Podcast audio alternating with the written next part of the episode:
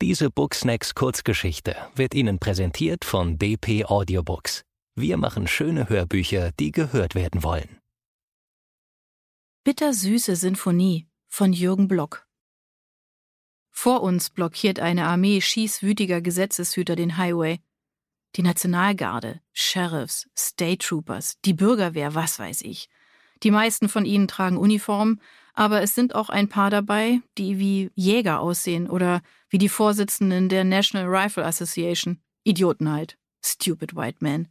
Es ist nicht das erste Mal, dass das Drehbuch unseres Lebens vorsieht, dass wir eine Straßensperre durchbrechen sollen. Wie beim Football ist das, mein Cougar. Plötzlich taucht eine Lücke auf und du kommst durch. Sollen wir das wirklich durchziehen? fragt Cougar.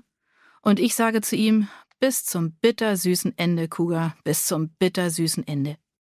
Erst heute Morgen haben sie uns Ort und Zeit des Geschehens mittels SMS mitgeteilt. Das verstößt unserer Ansicht nach gegen die Absprachen. Wir hatten vereinbart, dass wir in solchen Fällen mindestens einen Tag vorher informiert werden, damit wir Zeit haben, uns auf die Situation einzustellen. Kuga hat Einspruch erhoben, aber sie haben ihn kommentarlos abgelehnt. Irgendwo im Vertrag steht wohl, dass sie in Ausnahmefällen auch ein Recht auf spontane Arrangements haben. Und dass die Downloadraten unserer Serie in letzter Zeit stark zurückgegangen sind, reicht ihnen wohl als Begründung.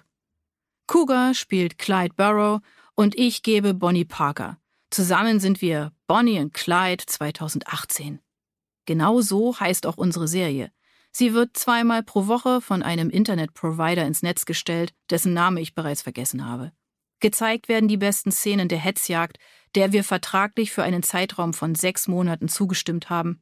Immer kurz vor der Ausstrahlung weist ein Anwalt darauf hin, dass mit schockierenden und ungestellten Gewaltszenen zu rechnen ist, dass das Mindestalter für die Sendung 21 Jahre beträgt und dass alle Beteiligten sich auf freiwilliger Basis vertraglich verpflichtet hätten, auf eigene Verantwortung Verletzungen bis hin zur Tötung zu akzeptieren. Wenn wir das Ganze sechs Monate lang überleben, bekommen wir sechs Millionen Dollar ausgezahlt. Uns wurde Straffreiheit gewährt, egal was wir im Verlauf der sechs Monate tun. Die Alternative dazu ist allerdings weniger schön. Wir haben uns vertraglich verpflichtet, das historische Ende von Bonnie und Clyde in allen Details nachzustellen. Was bedeutet, dass sie uns in einem großen Showdown vor laufender Kamera in unserem Auto zu Brei schießen und das Ganze im Livestream vor Millionen von Zuschauern übertragen werden. Schon seit drei Monaten sind uns Bullen auf den Fersen. Frank Hammer ist einer von ihnen. Bei der Auftaktbesprechung wurde er uns als ein Mann deutscher Abstammung beschrieben, dem man nachsagt, im Verlauf seiner Laufbahn über 80 Kriminelle erschossen zu haben. Er wird von einem blonden Hühnen gespielt, der zwar wie ein Deutscher aussieht, der aber einen starken schwedischen Akzent hat und dessen Schauspieltalent sich darauf beschränkt, brutal in die Runde zu blicken. Auch bei den Darstellern der anderen Bullen haben die Typen vom Casting alles getan, um sämtlichen Klischees gerecht zu werden. Einer der Bullen heißt tatsächlich Terence Hill und sieht auch so aus, als hätte er den Terence Hill Doppelgänger-Contest gewonnen. Vielleicht haben sie ihm auch das Gesicht braun gefärbt und er trägt blaue Kunstlinsen, was weiß ich. Lustigerweise kenne ich ihn von früher aber ich glaube nicht, dass er sich an mich erinnert. Wir haben mal für denselben Sender gearbeitet. Ah, besser gesagt, nur er war als Schauspieler dort engagiert. Ich habe dort in der Cafeteria gearbeitet, nachdem sie mich für eine Rolle in einer Sitcom abgelehnt hatten. Ich hatte für die Tochter von El Bundy vorgesprochen, aber sie wollten eine Blondine haben. Und diesem Bild kam ich nicht gerade sehr nahe. Mir sah man die Tochter einer Cherokee-Indianerin auch noch an, wenn ich eine blonde Perücke trug. Mich hätte es nicht einmal gewundert, wenn sie diesem Terence Hill-Verschnitt einen Bud Spencer-Abklatsch an die Seite gestellt hätten. Die Wahl fiel zwar tatsächlich auf einen Italiener, aber es war ein kleiner und dünner Mann, der im Drehbuch gar keinen Namen bekommen hatte und der nur mit seinem Spitznamen Sargnagel tituliert wurde. Bei seinem Casting war wohl ausschlaggebend gewesen, dass er wie die heroinsüchtige Version von Robert De Niro aussah. Na, nichtsdestotrotz hätte dieser kleine Scheißer uns beinahe mal erwischt. Der Schlauberger hatte die Geburtstage von Kugas Familienmitgliedern auswendig gelernt. Als Kugas Mutter 70 wurde, ließ er sie beschatten und stellte fest, dass Vorkehrungen für ein Picknick im Freien getroffen wurden. Wir trafen uns weit außerhalb jeder Siedlung, mitten in der Prärie in einer Geisterstadt, die außer ein paar Ruinen nichts als ein traurig vor sich hin quietschendes Windrad zu bieten hatte. Gerade als ich den Kaffee servierte, machte einer der Bullen einen Fehler und achtete nicht auf den Sonnenstand, als er die Prärie mit dem Fernglas absuchte. Auf jeden Fall blitzte es plötzlich irgendwo auf, und Kuga, der genau wie wir anderen, die auch Indianerblut hatten, jede Gefahr wittern konnte, griff zur Maschinenpistole. Irgendwie wurden plötzlich alle nervös, wie eine Herde Wildpferde, rochen in den Wind, rannten umher oder machten sonstiges Zeug, was Ureinwohner aus Reflex so machen. Die Maschinenpistole hatte gemäß den Anleitungen des Drehbuchs vorschriftsmäßig zwischen Apple Pie und Porzellangeschirr auf der Tischdecke gelegen. Cougar schoss sofort los, durchlöcherte aus Versehen zwei der versteckten Kameras und holte eine Drohne vom Himmel, was uns später sicher wieder Ärger mit der Produktionsleitung einbringen würde. Im Kugelhagel entkamen wir, Cougar mit einem Streifschuss am Arm und ich mit einer Verletzung am Knie. Wir legten Protest ein, denn eigentlich stand im Vertrag, dass nur in Ausnahmefällen und erst gegen Ende der vereinbarten Drehzeit scharf auf uns geschossen werden durfte, aber vermutlich hatten die Nutzer sich beschwert, dass zu wenig Blut in der Serie zu sehen war. Am Abend bot die Regie uns eine Drehpause an und wollte einen Arzt vorbeischicken, aber wir witterten eine Falle und lehnten ab. Das Auto, das wir gestern erst geklaut hatten, muss wohl einem Arzt gehört haben. Entweder das oder die haben schon gewusst, dass sie uns anschießen werden und haben zur Vorbeugung eine medizinische Notfallversorgung im Auto deponiert. Wir fanden eine Arzttasche mit Verbandsmaterial und auch irgendwelche Pillen, von denen Kuga behauptete, sie könnten uns ein paar schöne Träume bescheren. Wir fanden in einer alten Feldscheune Unterschlupf. Unsere Wunden bluteten noch ein wenig und mein Knie hatte sich entzündet. Auf der Innenseite meines Oberschenkels war bereits jener rote Strich zu sehen, von dem sie uns als Kinder immer erzählt hatten, er zeige eine Blutvergiftung an, und wenn er das Herz erreicht, ist es aus, für immer und ewig. Kuga durchsuchte den Arztkoffer nach einem Desinfektionsmittel, das uns laut Vertrag bei Verletzungen zugestanden hätte, aber die Typen von der Requisite hatten vermutlich mal wieder gestudert. Stattdessen schluckten wir ein paar von den Psychopillen. Sie wirkten nicht schlecht. Die Sterne begannen zu tanzen und Kuga griff nach dem Mond und pflückte ihn vom Himmel. Er warf ihn mir zu und ich fing ihn auf. Ich wunderte mich noch, dass er leicht wie ein Luftballon war. Obwohl wir den Verdacht hatten, dass die Regie die Scheune mit Nachtsichtkameras ausgestattet hatte, zogen wir uns aus und liebten uns ohne Hemmungen. Sie hätten sich eh nicht getraut, das zu senden. Tote ja, Blut auch, aber Liebe nicht. Da hätten sie noch mehr Ärger mit den Evangelikalen bekommen, die seit drei Monaten wohl den Präsidenten stellten und bereits beim obersten Gericht einen Eilantrag gestellt hatten, dass die Serie eingestellt werden soll. Wir sind richtige Stars geworden, Kuga und ich, aber wir nehmen uns nicht die Zeit, es zu genießen. In den meisten Orten bleiben wir gerade lange genug, um uns Geld zu beschaffen und uns Lebensmittel, Munition und ein neues Auto zu klauen. Es sind keine rosigen Zeiten. Wir leben von dem, von dem die Menschen behaupten, es sei ihr letztes Hemd. Das widerstrebt uns. Wir würden lieber einen auf Robin Hood machen, ihr wisst schon, die Reichen beklauen und es unter den Armen verteilen und so. Am Anfang der Serie war das möglich, aber es wurde uns schnell verboten, denn sich für andere einzusetzen kam irgendwie nicht gut an. Wir beschränken uns in der Regel auf Tankstellenraub oder plündern kleine Lebensmittelläden aus. Im Prinzip tun wir damit das, was wir auch schon vorher im zivilen Leben gemacht haben. Beinahe täglich wechseln wir die Autokennzeichen, nahezu wöchentlich stehlen wir uns ein neues Auto, da sich die Grenzen des Studios über fünf Bundesstaaten erstrecken, hatte Kuga die Idee, im Zickzackkurs einen Rundweg durch mehrere Staaten zu machen und sich immer nahe der Staatsgrenzen zu bewegen. Weil wir irgendwie weltweit die ersten waren, die so eine Serie drehen durften, wussten die Obrigkeiten nicht so richtig, wie sie mit der Sache umgehen sollten. Die meisten hielten sich raus und verwiesen auf die Verantwortung des Senders und auf unsere Verträge.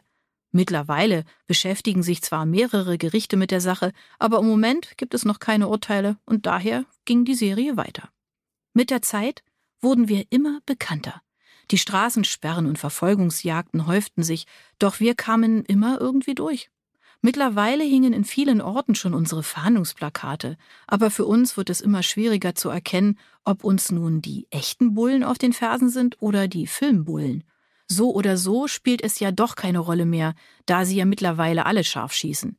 Je näher wir dem letzten Drehtag kommen, desto schweigsamer wird Kuga. Er beginnt sich zu verändern. Alles fing damit an, dass sie uns wegen zurückgehender Einschaltquoten unter Druck setzten. Sie warfen uns vor, dass wir nicht mit der dem historischen Vorbild gleichkommenden Kompromisslosigkeit agieren würden oder sonst so einen geschwollenen Scheiß den Produzenten gerne von sich geben. Dann kam der Tag, an dem Kuga einen Hund erschoss, der sich in seinem Hosenbein festgebissen hatte. Normalerweise gab er diesen Kläffern einen Tritt, dass sie fünf Meilen weit außerhalb des Sets landeten, aber dieses Mal schoss er dem Vieh, ich glaube, es war ein Pekinese oder sowas ähnliches, in den Kopf. Wir wussten ja nie, welche der Patronen, die sie uns ausgehändigt hatten, scharf war. Vielleicht hatten sie auch eine technische Möglichkeit, je nach Situation zu entscheiden, ob unsere Knarren scharf schossen oder nicht, was weiß ich. Vielleicht konnten sie ja ein Satellitensignal senden und damit unsere Knarren entschärfen oder so. Auf jeden Fall hatten wir keinen Einfluss darauf, und auch das war vertraglich geregelt, sonst wären wir nicht straffrei aus der Sache rausgekommen. Wir konnten schießen, auf was wir wollten, aber wir mussten damit rechnen, dass wir dabei russisches Roulette spielten. Wir waren beide ziemlich verdattert, als die Töle zu röcheln begann und vor uns im Dreck verendete. Scheiße, sagte ich. War doch nur ein Hund, sagte Kuga. Düstere Stimmungen, die er seine Phasen nannte, suchten Kuga immer öfter heim. Ich vermutete eine psychische Krankheit, irgendwas Klinisches, was weiß ich denn, Borderline oder so, aber er begründete das mit indianischem Spiritualismus und hielt seine Visionen für ganz normal, weil er ja auch der Nachfahre von Häuptlingen und Schamanen war, wie alle in seiner Familie und wahrscheinlich wie alle anderen, die irgendwie von indianischen Ureinwohnern abstammten. Er hatte eine solche Phase, als wir etwa vier Wochen nach der Sache mit dem Hund durch die Straßen eines Ortes fuhren, dem sie den Namen Sherman, Texas gegeben hatten.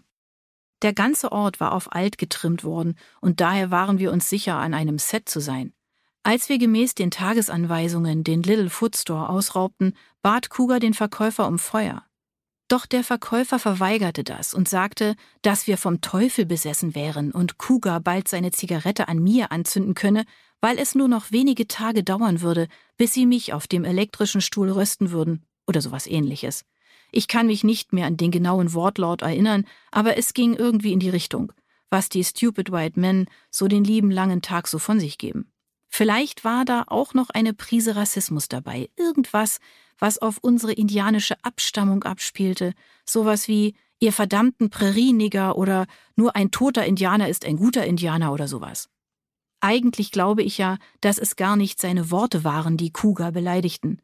Es war dieser blöde Frankensteinblick, den die Weißen so gerne aufsetzen, um auszudrücken, dass, wenn du was von mir willst, du mich schon erschießen musst. Ich kenne das.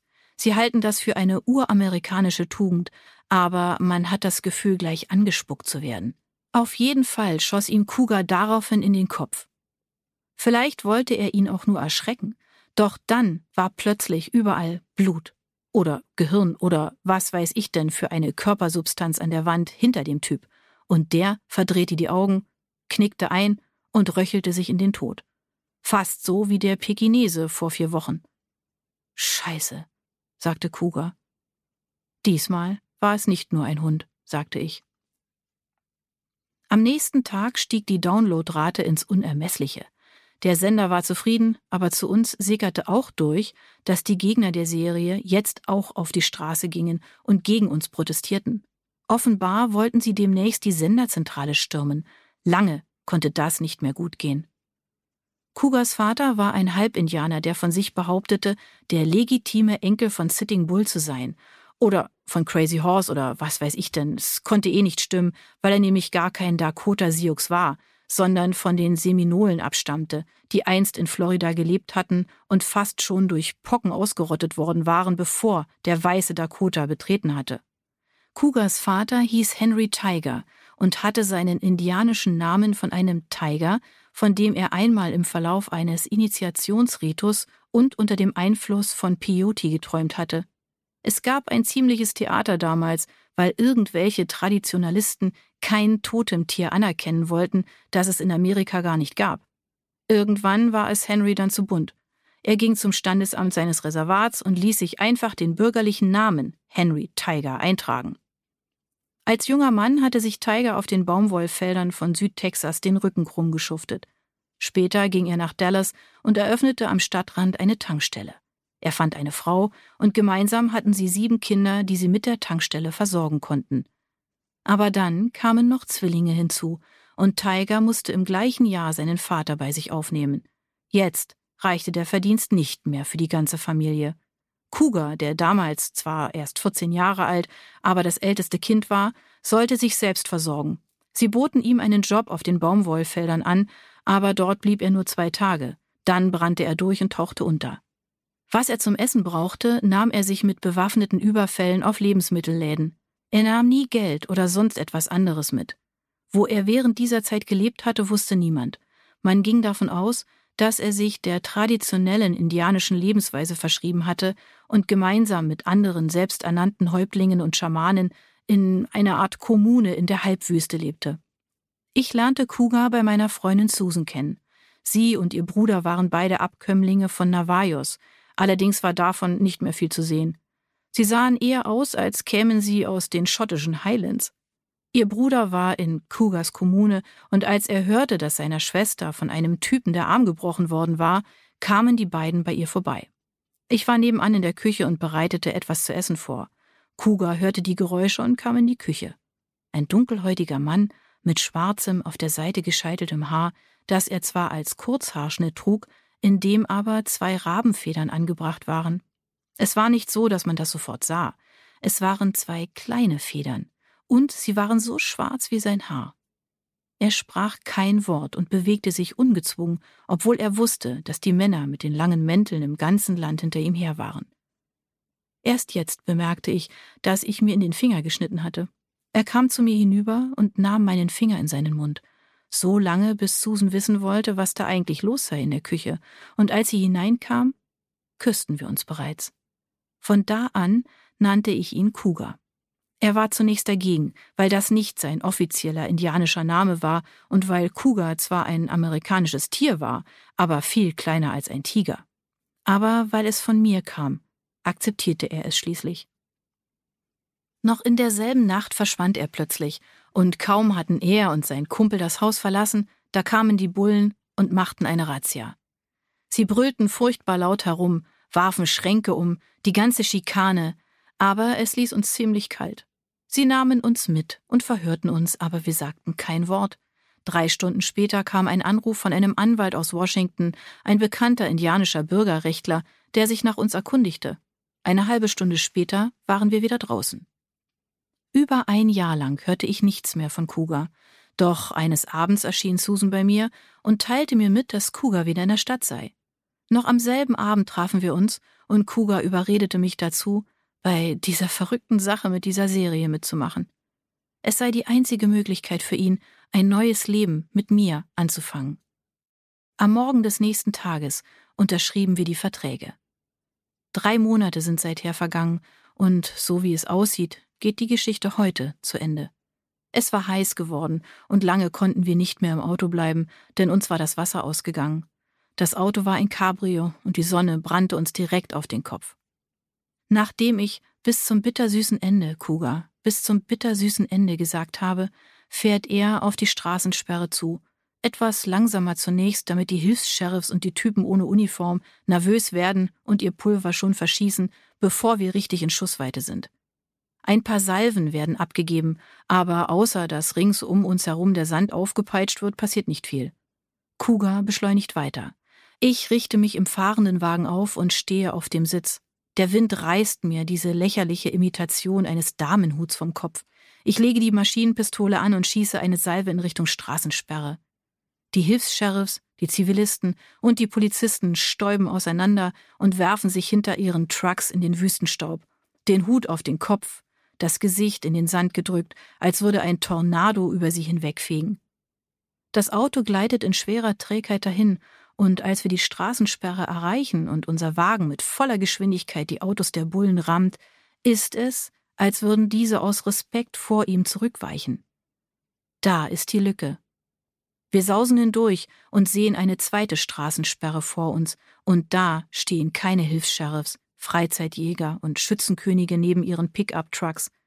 Da steht eine schwer bewaffnete Sondereinheit der Nationalgarde neben Fahrzeugen, die sind gepanzert und glänzen matt in der Sonne. Jeder der Soldaten hält eine Maschinenpistole schussbereit in Hüfthöhe. Ein Befehl wird erteilt, und als sie losschießen, machen sie sich nicht einmal die Mühe, die Gewehre zu heben und auf uns zu zielen. Diese Booksnacks Kurzgeschichte wurde Ihnen präsentiert von DP Audiobooks. Wir machen schöne Hörbücher, die gehört werden wollen.